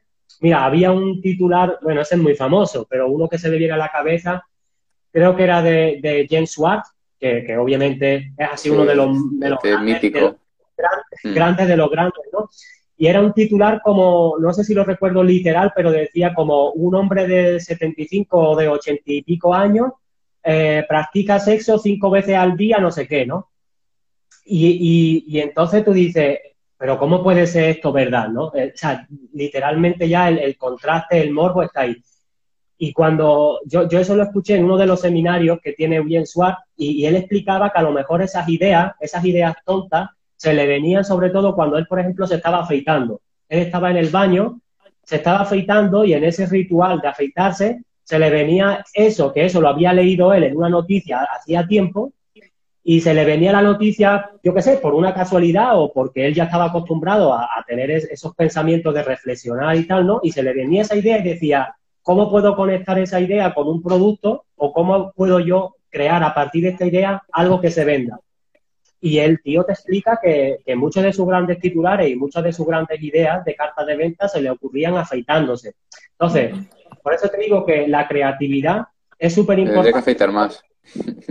Yo, yo, por ejemplo, Sí, mira, Esther, pregunta, ¿las tuyas dónde las escribes? ¿Cómo te surgen a ti? Pregunta Esther. Sí. ¿Que ¿Cómo me surgen el qué? Las, ideas. Sí, y de, Pradera también, dice, ¿qué utilizas para escribir las ideas? Mm. Pues, la, o sea, de lo que yo me nutro, por así decirlo, normalmente suelen ser cosas de mi vida. O sea, quien, quien, quien lee mis emails puede darse cuenta fácilmente que casi todo lo que cuento tiene que ver con mi vida personal o con cosas que me han, que me han pasado en el entorno, con cosas incluso también del trabajo y cosas que veo que a lo mejor quiero opinar sobre esto, ¿no? Cosas del mercado, noticias, algunas noticias, lo que sea, ¿no? Pero sobre todo cosas de mi vida. Sí que yo me organizo mucho mm, con notas de voz o con pequeñas ideas de mensajes de texto en un grupo de WhatsApp que tengo con, conmigo mismo. Estoy solo yo en el grupo y ahí todo lo que se me ocurre lo, voy poniendo ahí, ¿no? Y lo que yo intento sobre todo es, pues, eso, eh, en un momento donde yo a lo mejor no estoy pensando en copy, que es difícil porque me como la cabeza todo el día, es muy difícil no pensar en, el copy, pero en algún momento donde yo esté haciendo otra cosa, a lo mejor si se me ocurre una idea, una idea que, que, es un poco absurda o que puede ser interesante porque no tiene nada que ver con el copy, pero puede ser atractiva, una idea diferente y tal, intento verle la manera de, cómo puedo yo convertir eso o encajarlo dentro de algo que, que, pueda ser vendible o que pueda ser dentro de una historia y que pueda tener gancho y tal, ¿no? Pero yo siempre intento no limitarme, es decir, si veo que, que o sea, intento tener la mente abierta oye, cualquier tipo de cosa puede valer, cualquier tipo de cosa. O sea, es que te puedes inventar un personaje, te puedes inventar personajes en tu historia. Yo hace poco me inventé un personaje en un email que creo que se llamaba, no lo he vuelto a utilizar de momento, pero a lo mejor en algún momento lo saco, que, se llamaba eh, Juan Román o algo así. Me, inventé un nombre súper absurdo y me inventé un personaje que, que, era un entre, el personaje era un entrenador personal que quería ser, eh, ¿cómo era? Que quería ser, eh, como que quería montar un negocio y entonces eh, estaba decidiendo si se formaba con, algunos de los varios gurús del marketing que hay ahora mismo aquí en España y entonces en cada uno de esos gurús pues eh, te metías dentro de la cabeza del personaje y, el personaje decía, vale, eh, ¿por qué me puede interesar trabajar con este, con este, con este? Y entonces contaba cosas que obviamente son desde mi percepción de cada uno de esos gurús, pero lo contaba desde la cabeza de ese personaje, ¿no? Y entonces era mucho más divertido porque sonaba como eso, como desde otra perspectiva diferente. Y al final eh, era muy, muy, muy estúpida la historia porque la persona, en vez de trabajar con uno de estos gurús, terminó eh, trabajando o mentorizándose con Pablo Moto, el del hormiguero. Y, y eso al final tiene una coherencia dentro de la historia, aunque no lo parezca, que luego la conclusión Incluso me escribió gente, me respondió gente a ese email diciéndome, hostia, qué divertida la historia y qué razón tienes con, lo de Pablo Motos, me decían. Pero porque la idea era muy estúpida, pero luego la conclusión es lo que tiene que tener sentido. ¿Sabes? El desenlace de la historia es lo que tiene que claro. Pero es lo que te digo, o sea, si, si, un día a ti se te ocurre, pues que quieres hablar metiéndote en el papel de en vez de, de ser tú el que habla, pues eres el teclado del ordenador el que habla, pues puedes contar una historia desde la perspectiva del teclado del ordenador, de cómo, de cómo viviría una situación el teclado del ordenador en vez de tú. Y puedes hablar, por ejemplo, desde la perspectiva de un, de un teclado o de una pantalla o de una webcam o de cualquier cosa, ¿me entiendes? Y, hacen las historias súper super divertidas, súper divertidas. Y, es, lo que Dice, dice Teresa. claro, o sea, es como a mí me resultaría, o sea, siempre pienso que el storytelling se cuenta desde, desde, desde la o sea, desde, desde, la visión de uno mismo, ¿no? O sea, escribir, esto lo, lanzo al aire porque no lo he visto todavía, pero soy muy inexperta en copy todavía, que llevo muy poquito en ello. Pero eh, escribir el, eh, los emails del cliente, de un cliente nuestro con storytelling eh, sería posible, porque si ya es difícil o yo lo encuentro difícil haciéndolo para mí misma, ¿no? Con mi, desde mi propia perspectiva, desde la perspectiva de mi cliente. Es, es, interesante eso y es importante saber diferenciar porque yo, por ejemplo, he escrito, he escrito muchos emails también para clientes y, intentar también llevarlo desde el punto de vista de, de, las historias y tal. Hay que saber una cosa y es que tú jamás vas a escribir como escribiría una historia tu cliente, una historia personal. O sea, no te tienes que agobiar o no te tienes que obsesionar con el tema de cómo escribo una historia personal haciéndome pasar por mi cliente, porque eso no es posible.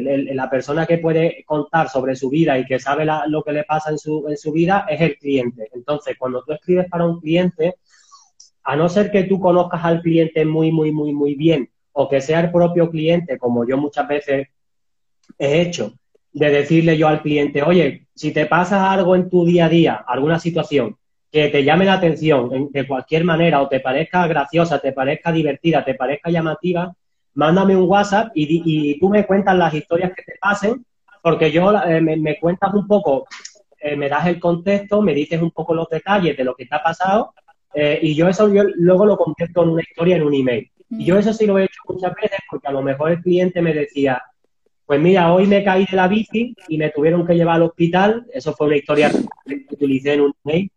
Eh, pues me caí de la bicicleta y me llevaron al hospital y no sé qué y no sé cuánto y al final tuve una reflexión de no sé qué. Bueno, pues yo con esa información cojo y la adapto y la, y la convierto en algo entretenido. la voy dramatizando, le, le, voy contando las cosas a mi, a mi manera, pero se puede hacer perfectamente. Y si no tienes la posibilidad de, de tener ese tipo de información mano a mano con el cliente, lo que funciona súper bien es hacer una investigación de mercado muy buena, conocer muy bien el cliente al que le estás escribiendo, o sea, el público potencial, conocer muy bien el producto que vende o el servicio y, contar historias que puedan pasar o que, le pueda pasar a, cualquier persona del público, pero que sean historias que hablen de, de los miedos de la gente, al fin y al cabo. O sea, cuando tú escribes para un cliente, lo más fácil que puedes hacer es escribir sobre los miedos.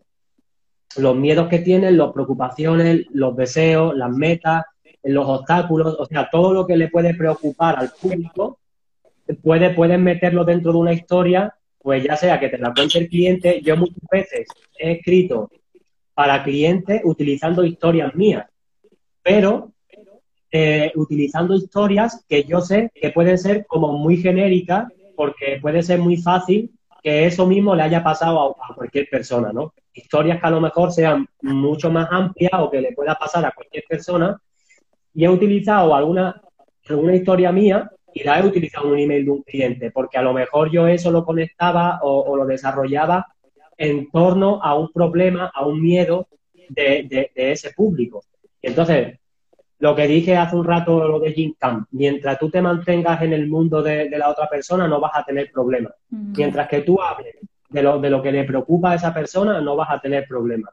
Entonces, te digo, puedes, puedes escribir perfectamente para, otros clientes, pero sobre todo eso es interesante cuando el proyecto es a, a largo plazo. O sea, si tú escribes email para un cliente y solamente escribes un mes o dos meses, pues bueno, esos dos primeros meses probablemente van a ser los contenidos o vas a tener una idea de su contenido y de su sector mucho más mala, mucho más pobre, que si escribes email para un cliente durante un año.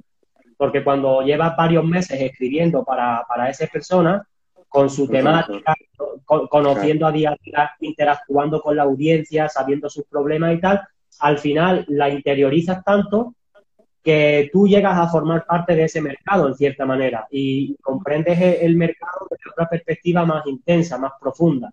Entonces, mientras más tiempo pasa escribiendo email para una tercera persona, mejor escribe, mejor, mejor son los emails. Lo conoces mejor.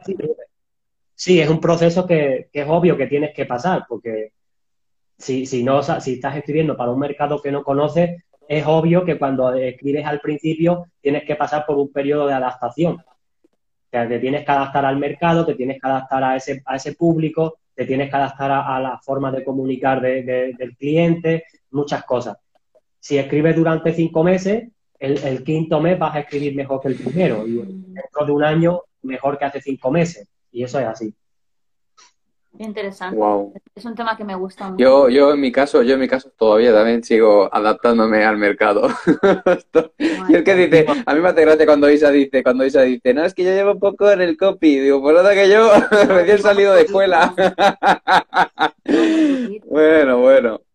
Madre adaptarse al mercado hay que, hacerlo, hay que hacerlo siempre. Siempre te tienes que adaptar al mercado. O sea, no te creas que porque una persona tenga cinco años de experiencia ya, ya conoce el mercado más, más, que nadie. O sea, puede, tener esa mentalidad puede hacerte quedarte por detrás de, tu competencia, pero rápidamente, porque el mercado puede evolucionar en cuestión de dos meses, en cuestión de seis o en cuestión de un año o un año y medio, o sea, en muy corto tiempo, el mercado puede evolucionar y puede cambiar y las cosas y, los mensajes publicitarios que a lo mejor funcionaban hace un año, pues un año después no funcionan. Mm. no funcionan. O, el, de verdad cambian. El contexto ha cambiado, todo. Entonces, una de las cosas que también decía, por ejemplo, eh, James Swat, decía que un buen copy eh, tiene que estar diariamente en contacto con lo que ocurre en su mercado. Tiene que estar diariamente sabiendo qué es lo que ocurre, cómo piensa la gente, cuáles son las tendencias, cuáles son las modas, de qué es lo que se habla. ¿Sabes? No solamente de tu mercado como copy, sino, eh, o sea, tu público. Sí, sí, de todo, de todo. ¿Qué es lo que sucede en la vida de esa gente, no? ¿Qué es lo que le interesa a la gente y tal? Y tienes que saber un poco cómo se desarrolla y tal. O sea, mira, yo, por ejemplo, para que te hagas una idea, os hagáis una idea, eh, uno de los emails eh, que he escrito, que fueron, viéndolo desde la perspectiva de ahora, fueron una cagada y fueron un fallo, fue un fallo, eh, fue un proyecto donde yo escribí relacionado con la alimentación vegana y tal, ¿no? Y claro, estábamos manejando una lista de, una lista de personas impresionantemente grande, era una lista de email de más de 300.000 personas, ¿no? Imagínate la repercusión o, lo tal que puede tener eso.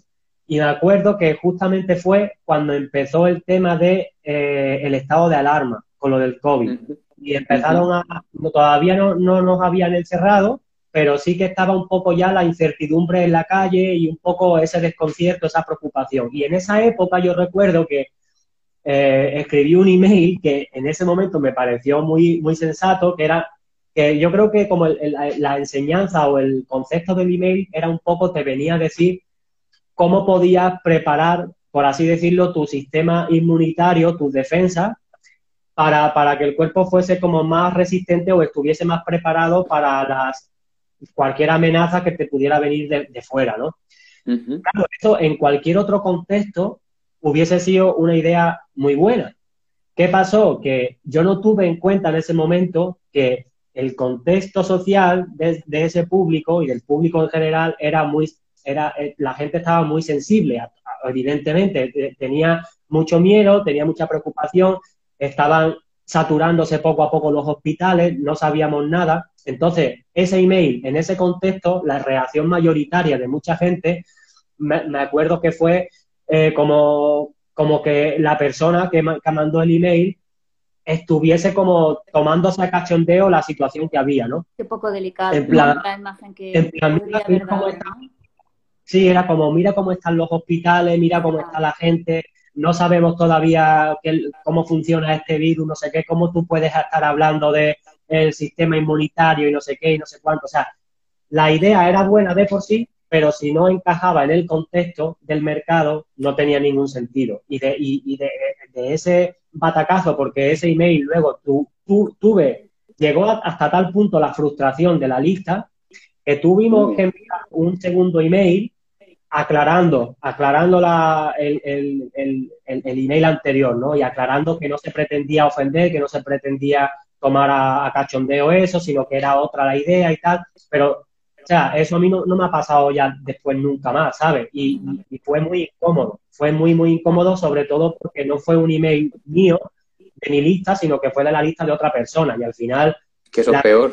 Claro, la reputación. La responsabilidad es la de la otra persona, la imagen es la de la otra persona, entonces fue un momento de bastante estrés, pero que al final se pudo solucionar. Bueno, tuvo solución, pero que ese, ese fallo a mí me enseñó, por ejemplo, que eh, todo lo que escribas tiene que estar siempre dentro de, que encaje en el contexto social, cultural y económico y tal que esté viviendo el público.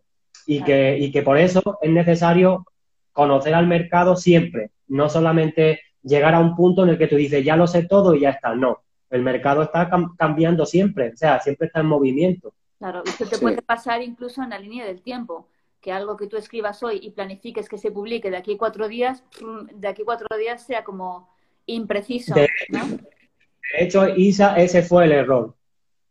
Ese fue el error de ese correo, porque yo lo escribí un día X, donde la situación en España todavía era medio normal, todavía no había llegado a ese estado de preocupación y ese email se programó a lo mejor para siete, ocho, nueve días más tarde, más de una semana, ¿no?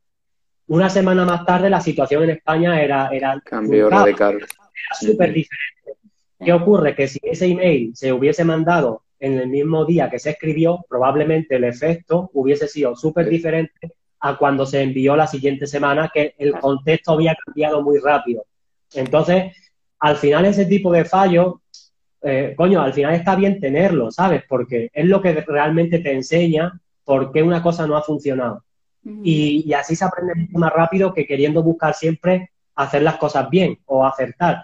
Tienes que ser arriesgado. Eh, yo también aprendí eso, de que no me arrepentí de haber mandado el correo, ni mucho menos. Eh, hay que ser arriesgado, hay que atreverse a hacer cosas y detectar un poco las que salen mal, por qué salen mal y sacar conclusiones, ¿no? Y, es que esa conclusión además fue súper importante porque es que todo lo que escribas tiene que tener, tiene que tener esa coherencia dentro de la situación que se está viviendo. Si no, es como mucha gente que estudia a los copies de los 70, de los 80, de los 60 y trata de imitar esos mensajes en el mercado de hoy y encima de todo en el mercado español. Y es que eso es imposible, no, no, no pega ni con cola, ¿sabes? O sea, los mensajes de, hace 50, 60 años, 70, lo que sea, en el contexto actual, pues ni por, ni por contexto social, ni por el tipo de mercado, ni por el tipo de lenguaje, ni nada. Sí, como, vender, una, mermelada dulce en Inglaterra, pues no. Porque, eh, ¿cómo, cómo? y, esa, ¿Y esa comparación? Ah, bueno, mermelada dulce en Inglaterra, ¿por qué? Cualquier producto en cada país tiene, cada país tiene su, su prioridad, ¿no? Su, aquí, por ejemplo, nos gustan las, las mermeladas dulces, en Inglaterra, ¿no? Más agrias. Ah, ¿no? Agrias, más amargas. yo te doy la razón. ah, pues, pues me he quedado igual yo, ¿eh? Digo, no les gusta la mermelada. Pues sí he estado y, hay mermelada. Bueno, vale, voy a pilla, bueno. internacional. Madre mía. Pasado, yo,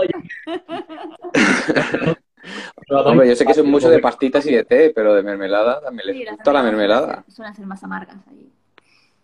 Ah, bueno. Yo las mermeladas que compramos son las del Mercadona, o sea que de ahí no me salgo, ¿sabes? no soy ningún pues, experto. Pues, Iván, Pues, si os no, parece- Yo, yo no sé, sí, yo, si yo os- no, no me, no me alejaría de aquí, pero son las ocho y media, tú tienes familia y cada uno aquí es viernes noche. Sí. Estaría aquí hablando Sí. eternamente de esto porque da para, para una conversación Da para muy interesante. Nos podríamos... eh, sí. Pues no sé si... Sí, eso, Isa, Isa, si te parece, dejamos, a ver, Caro dice, podemos hacer una, eh, ¿cómo se dice? Iba a decir batería, o una rueda de preguntas, hay de comentarios, a ver si si, alguien tiene una pregunta de, si, claro, de los que todos los que estén aquí ahora viéndonos, si tienen alguna pregunta o alguna duda que hacer sobre storytelling, ¿eh? que hemos estado aquí casi más de, bueno, ya hora y media hablando de storytelling, una pasada. Así que si, bueno, si alguien tiene alguna pregunta, pues eh, que aproveche porque tenemos aquí a Iván Orange que nos puede respon- responder a las preguntas. sí. Pero veo, sí que es verdad que aquí pone, por ejemplo, mira, Bego Luján, que había, no había le- leído la pregunta, dice, es como, cuando decías tú lo de adaptarse, ¿no? Dice, es como ser nuevo en una empresa. Dice, por mucha experiencia previa que tengas en ese puesto, tienes que adaptarte a la nueva empresa, a la forma de hacer las cosas, etcétera, ¿no? Y entonces, pues ya... Claro, y luego To- Total. tú puedes tener sí, un largo recorrido Mm. y no tener demasiada experiencia, lo que yo que sé, ¿sabes? Lo que, con qué intensidad te has dedicado a esto, ¿no? Entonces no... Claro. Y al final cada empresa es un mundo, cada producto es un mundo y, y- y cada persona que compra algo es un mundo diferente. O sea, no puedes, por mucha experiencia que tengas, sí, la experiencia sí que te puede ayudar en el proceso de cómo tú te, te metes en ese mercado, ¿no? O sea, si tú tienes la experiencia de saber cómo investigar bien o, o cómo entrar en un mercado nuevo, qué tipo de comunicación tener al principio, tal, eh, obviamente tener esa experiencia es un plus evidentemente, porque hace que el proceso sea más fácil, más, más rápido, más coherente y tal. Pero sí que es cierto que la experiencia que tengas como copy, escribiendo, no tiene absolutamente nada que ver, porque si llegas a un, a un mercado nuevo que no comprendes nada, que, que no sabes lo que le interesa ni lo que no le interesa, y le hablas de cosas cualquiera y tal, a la gente no le va a interesar por muy buen copy que sea. Mm. Y si no le interesa, pues obviamente no va a comprar. Entonces, que no, no nos creamos que el copy es el rey del mambo, porque no lo es. No lo es. Lo- en las ventas, tanto cuando se acierta como cuando se falla, no suele ser casi nunca la mayor responsabilidad del, del copy. Cuando una, cuando una venta tiene éxito, una eh, tal, eh, suele ser primero porque la, la audiencia es muy buena, porque la, la lista a la que se le comunica es muy buena, Segundo, porque la oferta es muy buena, funciona muy bien, es algo que a la gente le interesa y porque el copy es, es- es la tercera pata en realidad, el que menos porcentaje tiene, aunque parezca lo contrario, en que una venta se produzca. Pero ¿qué pasa? Que si tú tienes una oferta, si tienes una oferta muy buena y una lista de gente muy buena, ese pequeño porcentaje del copy, que suele ser un 20% de, de, de una venta, ese 20% puede ser determinante para que el resultado de esa venta sea muchísimo ma- mayor, ¿no? Que tú teniendo ya los mismos ingredientes, teniendo una, una buena lista y una buena oferta, pues en vez de vender 20, vendas 60 o vendas 1000 o vendas 2000 o lo que sea. El copy sí que puede ser ese factor, ¿no? Que, que te incremente el resultado. Pero que no nos pensemos que una venta depende del copy porque no es así. Al igual que cuando una venta falla, casi nunca tiene que ver con el copy principalmente, sino que tiene que ver que a lo mejor la lista no es buena, el- el- no es de calidad o porque la oferta puede fallar también. Mm. Entonces, o sea, hay que tener eso en cuenta Sí, porque es un- un- ahí falla, ahí falla muchísima gente también. Mm. Pero ¿cuándo, ¿cuándo has dicho, Iván, lo de cuando se dispara? O sea, cuando se disparan las ventas a partir del copy, dices. Que el copy se utiliza, ¿en qué momento? Pero también tiene que haber mucha oferta, ¿no? Para, para que se multipliquen La las oferta ventas. está buena, claro, si lo que vendes no... O sea, tú, tú imagínate que si tú, hay, hay empresas que ya por tener una audiencia buena, una audiencia trabajada y por tener una marca, una reputación, una, una autoridad, si tiene un producto bueno, un producto que interese a esa audiencia y que solucione un problema, aunque no tenga un copy bueno, aunque no haga ni siquiera copy, Claro, ya vende.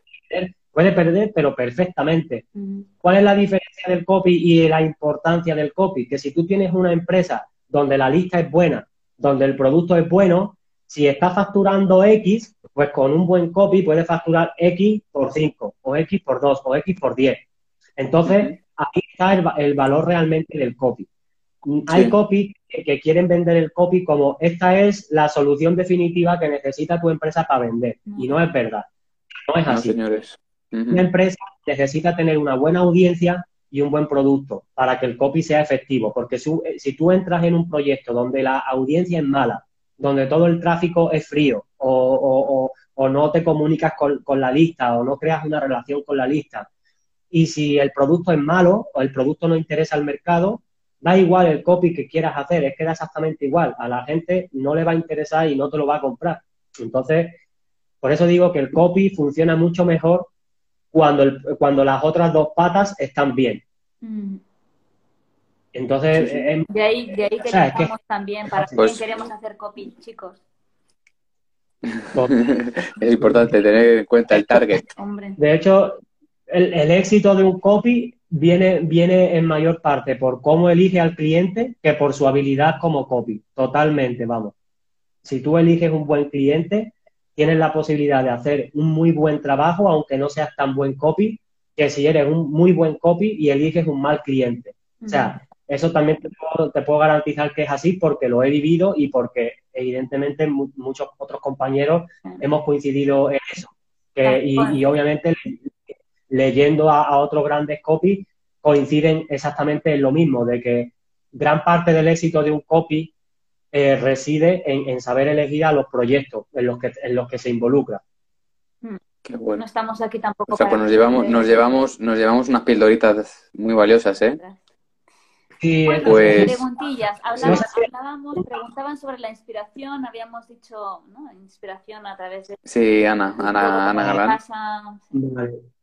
Bueno, por resumir un poco, porque supongo que ya si, si, si se ve la grabación. Sí, sí, sí. Pero bueno, la inspiración básicamente, como he dicho antes, es un poco mirar al, mirar al mundo que tiene fuera, mirar tu vida y en vez de mirarlo con una perspectiva de soy una persona pasiva, de todo, yo vivo la vida de forma pasiva, intentar mirar las cosas y mirar una situación y decir, ¿qué trasfondo tiene esto? O, qué, o, qué o, qué puedo yo ver detrás de esta situación? ¿O qué me puede tratar de estar enseñando esta situación? ¿no? Más allá de, la, apariencia. Es, intentar ver las situaciones como, potencial, como potenciales historias, ¿no? Intentar hacer de una cosa cotidiana algo entretenido, ¿no? Entonces, yo la inspiración realmente la busco de ahí cuando hago contenido personal, cuando hago contenido historias locas que me invento, eh, que ya también antes habla un poco de eso, pues simplemente intento, cuando se me viene una, idea loca a la cabeza, la apunto para que no se me olvide y ya luego más tranquilamente escribiendo, mm, dejo que fluyan mis pensamientos y digo, a ver cómo puedo yo desarrollar algo interesante, divertido a, raíz de aquí y que luego pueda tener sentido con lo que vendo. Es un poco, mm. o sea, yo creo que al final la inspiración es eso y escribir mucho, porque es lo que he dicho, la inspiración al final llega eh, escribiendo y trabajando, ¿sabes? Pues eso, hay que trabajar más, hay que escribir, hay que escribir todos los días. Ponernos el reto ese. Si, queréis, bueno, no sé qué pensáis, ya vamos como acabando. Sí. Iván. Sí, ya llevamos ya bastante. ¿Quieres hablar en los últimos minutillos sobre algún proyecto que tengas en marcha? ¿Quieres promocionar algo? ¿Dónde te podemos encontrar? Vale, pues nada, pues cualquier persona que, le interese un poco más de lo que hago o saber un poco eh, cómo es mi trabajo o, le interesa contactar conmigo por lo que sea, yo todo lo llevo a través de mi, de mi lista de email porque mi principal estrategia de comunicación, de venta y de todo eh, es el email. Entonces, en mi web, básicamente, ivanorange.com, Aquí en mi perfil de Instagram, pues, pues tienen el enlace también ahí y tal. Entonces, en la web, pues sí que tengo un poco explicado qué es lo que hago de forma resumida. Tengo la parte también del blog donde comparto algunas de las cosas que escribo en los emails, las que me parecen interesantes de vez en cuando las pongo ahí en el blog. Pero sobre todo, quien quiera ver lo que hago o le interese saber más sobre servicio o sobre formación incluso, tiene que ser en los emails, que es donde yo lo, lo publicito o lo, doy a conocer. Entonces, nada, en, la web y en las redes sociales, pues estoy de vez en cuando, suelo publicar de higo a breva, como se suele decir, y cuando hay algo así interesante como la conversación de hoy, pues entonces sí que estoy ahí en las redes sociales a tope. Pero que normalmente me muevo en los emails, que me gusta más, es, más mi terreno. Sí, sí. Y, y doy fe de que, son- de bueno. que no tienen desperdicio, vamos, cada uno de ellos. Sí. Eh, pues muchas Cierto. gracias, para nosotros es un honor. Yo tenía muchas ganas de recibirte aquí hace tiempo ya y, y ha sido súper chulo tenerte aquí. Así que muchas gracias Sí, por sí. todo lo que has compartido con nosotros, Iván. Y, y bueno, y, Un y crack. en alguna otra ocasión. pues, Visitarle, visitarle, algo visitar su, su, su, su lista, su newsletter. Que si en alguna otra Pues nada, pues muchas gracias. encontramos o a ti te apetece venir a visitarnos de nuevo, nosotros estamos aquí. Y, y si en alguna ocasión, pues eso, encontramos algo, eh, bueno, muchas cosas que de las que podamos tirar de ti, pues vamos a invitarte de nuevo. Si nos aceptas la invitación. Pues ya está. Yo me lo he pasado súper bien, he estado súper, súper cómodo y, Bueno. y nada, o sea, bien, más bien gracias también por, por haberme querido invitar y Nada. y nada, oye, Hombre, a ti por querer venir, claro que sí. sí, no, hombre, y ya está, y seguramente que si, en, que si eh, encarta en algún momento de, de volver a hacer algo y tal, oye, pues por mí encantado. Y hasta yo por lo que estoy viendo ahora, o sea, el hecho de que haya un viernes a las 8 y 37, 14, 15 personas aquí viéndonos la cara, para mí eso ya es, eh, dice mucho, o sea, ya eso es de valorar, así que también Sí. dar las gracias a la gente Muchas que ha gracias a estado. todos. Sí, sí. Y, Sí, muchísimas gracias A a nuestros todos fieles, y a a todas. nuestros fieles ahí, a todos. Sí, y oye, gracias. nada, que un placer y que, y que tengáis todo un muy buen fin de semana y, y nada, que a vender, que a vender. Eso, a eso. vender. Pues nos quedamos con eso. Muchísimas gracias, Iván, de verdad, por tu aportación, por tus consejos, que valen oro. Y nada. Isa, ¿despides tú? No, tú mismo, yo inicié. Despide, despide. Vale, pues nada. Eh, chicos, chicas. Penita, las despedidas. Sí, bueno. No, bueno, pero esto ya está diciendo, mira, aquí, aquí, hay, aquí ya hay gente que está diciendo, segunda parte, segunda parte. Pues nada, pues esto, esto es cuestión de hablarlo y de prepararlo y vamos, y, y se cosechará una nueva segunda entrega Iván Oranchenas de Copies. Seguro. Así que nada, pues nada, eh, chicos, chicas, eh, muchísimas gracias por estar ahí, por haber compartido este ratito con nosotros. Y nada, eh, esperamos que tengáis un buen fin de semana, que disfrutéis mucho, que descanséis.